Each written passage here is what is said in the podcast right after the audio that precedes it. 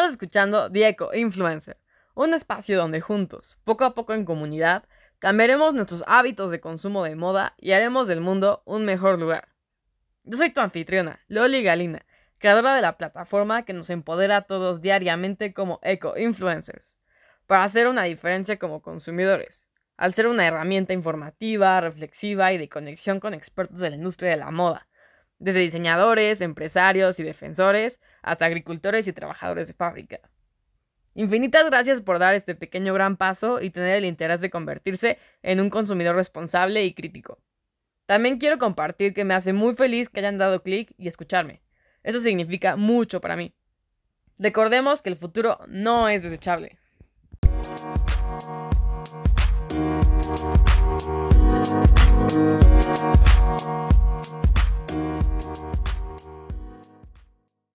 Buenos días a todos. Luego de dar un poco de información en el capítulo anterior, esta vez queremos compartir la reflexión de Elizabeth Klein con respecto a la moda desechable. ¿Alguna vez se han comprado ropa solo porque está muy barata o a veces sin probarla? ¿Constantemente visitan las tiendas para ver qué hay de nuevo? ¿A nuestros closets ya no le cabe nada? ¿Medimos nuestras compras en cuántas lavadas nos va a durar? Si respondiste sí en todas las anteriores, lo sentimos, eres otra víctima de la moda desechable. Hoy vamos a retomar una lectura que me dejaron en el primer semestre de la universidad, Moda desechable de Elizabeth Klein, un libro que nos narra sobre el escandaloso costo de la moda barata y que hace una crítica de cómo somos manipulados actualmente por el mundo del glamour.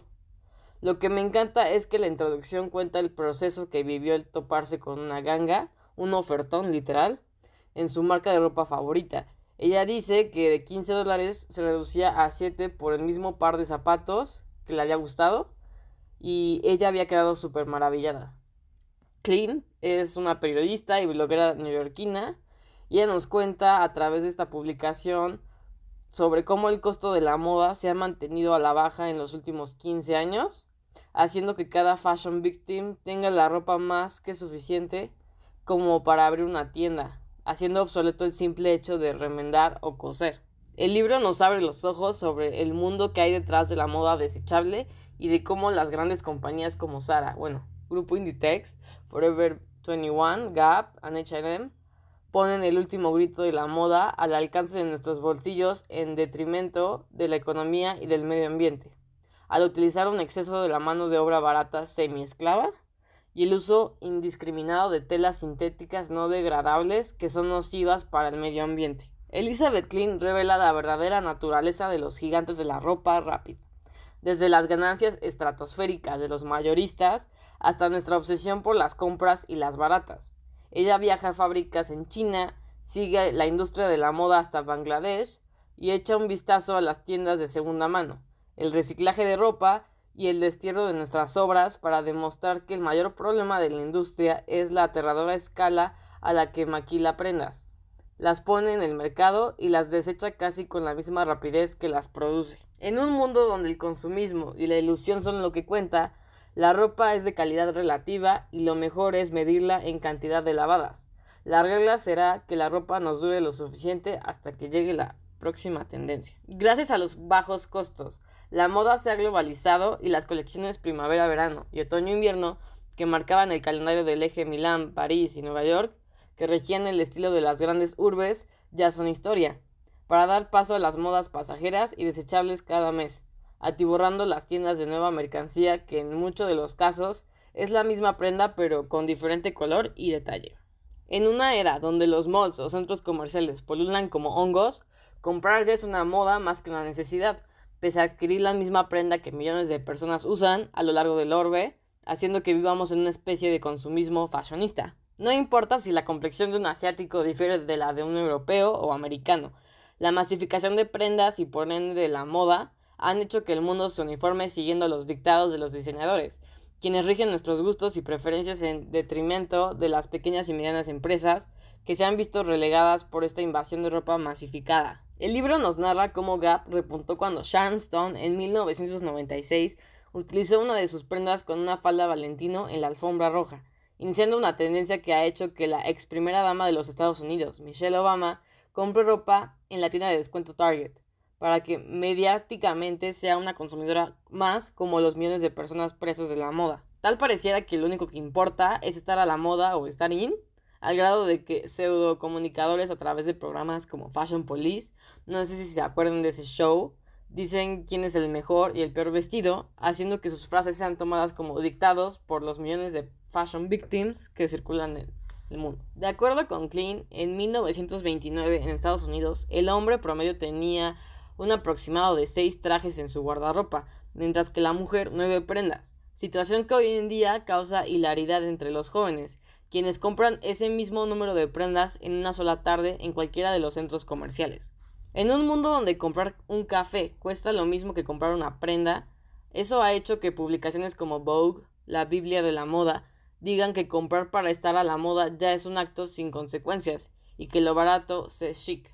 Esta tendencia a la baja ha moldeado el pensamiento de los consumidores, quienes piensan que el hecho de vender barato es más que justo, que cualquiera que venda caro nos intenta no solo timar, sino robar. Este pensamiento lógicamente trae consecuencias económicas y sociales, ya que para producir ropa barata se necesita mano de obra barata, creando un efecto dominó de escala mundial. Esa tendencia ha afectado no solo a países en vías de desarrollo, sino a la misma nación más poderosa, al grado que el algodón de las plantaciones de las Carolinas y la mano de obra americana y la etiqueta Made in the USA sea solo un recuerdo en las mentes de los consumidores. En un mundo masificado, la moda también es dictada por los personajes de las series, como las damas de Sex and City que hicieron que las féminas enloquecieran por la ropa de diseñador y por ende más onerosa. El celuloide también influye en nuestro comportamiento en el vestir, ya que la mercadotecnia utilizada al ataviar de Armani a Richard Gere en American Gigolo y a Charlie Sheen de Cerruti en Wall Street han hecho que el estar bien vestido sea sinónimo de poder y estatus.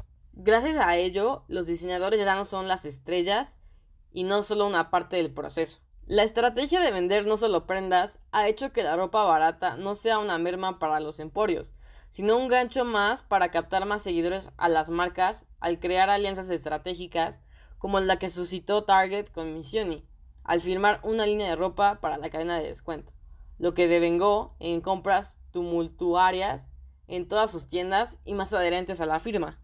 Moda desechable nos muestra cómo el mundo de la moda no es tan glamuroso, ya que es un mundo cruel y despiadado como el capitalismo salvaje preconizado por Marx, y que la dictadura del proletariado sea una quimera en un mundo regido por la tiranía de las tendencias, un mundo donde la piratería y el robo intelectual es la constante, donde si no copias, no estás a la moda. Este libro también nos hará reflexionar sobre el mundo que hay detrás de esa prenda importada que nos viste y que gracias a la mercadotecnia la adquirimos sin saber si en verdad la necesitamos. Este libro también hará que antes de adquirir una prenda pensemos que lo barato sale caro, sea más que solo una frase y que veamos como el simple hecho de adquirir en demasía sea tan nocivo como contaminar. Esta es una lectura obligada que hará que nos cuestionemos si el vestir chic es tan inocente como creemos y si por cada prenda que almacenamos en nuestro guardarropa no hay una historia detrás de explotación y llanto. Y no es cuento, yo soy de México y que la vida de fábrica es dura. Horarios muy largos, mucha carga de trabajo, la cultura de trabajo también no es la mejor. Cuando hay fallas nadie se quiere responsabilizar y tienen a señalar a los demás. Pero esa es otra historia. La periodista Elizabeth Klein, quien durante años se dedicó a cazar ofertas, frenó su consumismo para investigar la historia de la industria y encontró el verdadero valor de la ropa. En su libro Moda desechable, el escandaloso costo de la moda barata, Klein critica un modelo que sacrifica ganancias por calidad. Entonces a continuación vamos a analizar las lecciones que aprendimos de este libro. Escuchemos. Número 1. ¿Por qué la ropa es importante? Lo dejaremos en palabras de Klein. La ropa está directamente relacionada con la expresión personal y el ego.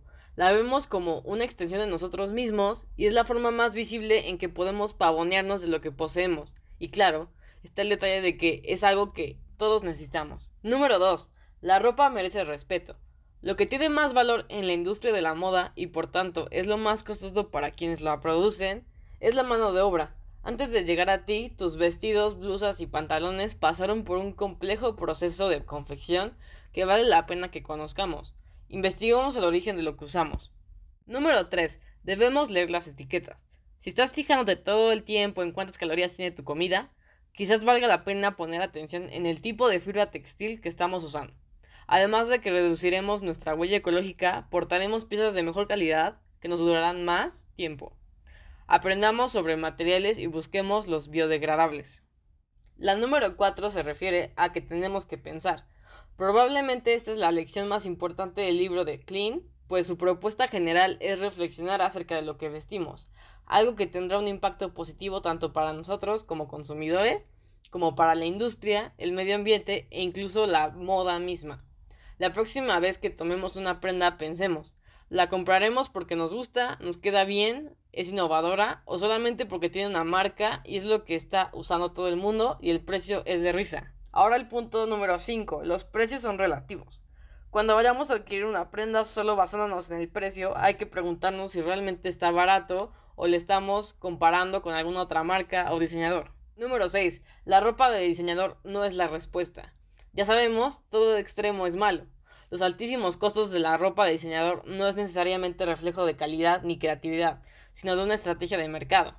Es cierto que muchas de las prendas y accesorios de lujo tienen una calidad incuestionable, pero podemos tener un closet excelente sin comprometer nuestra economía. Ahora, el punto número 7 habla de que tenemos que rescatar la costura y la reparación, porque comprar prendas de mejor calidad implica también que podemos extender su vida útil, ya sea cambiando botones y suelas, o modificando el diseño para que luzca moderno. ¿Cómo hacemos esto? A través de los diferentes sastres, costureros y zapateros en la ciudad, pues a la larga eso también beneficiará a la industria local que ha perdido mercado ante las grandes marcas.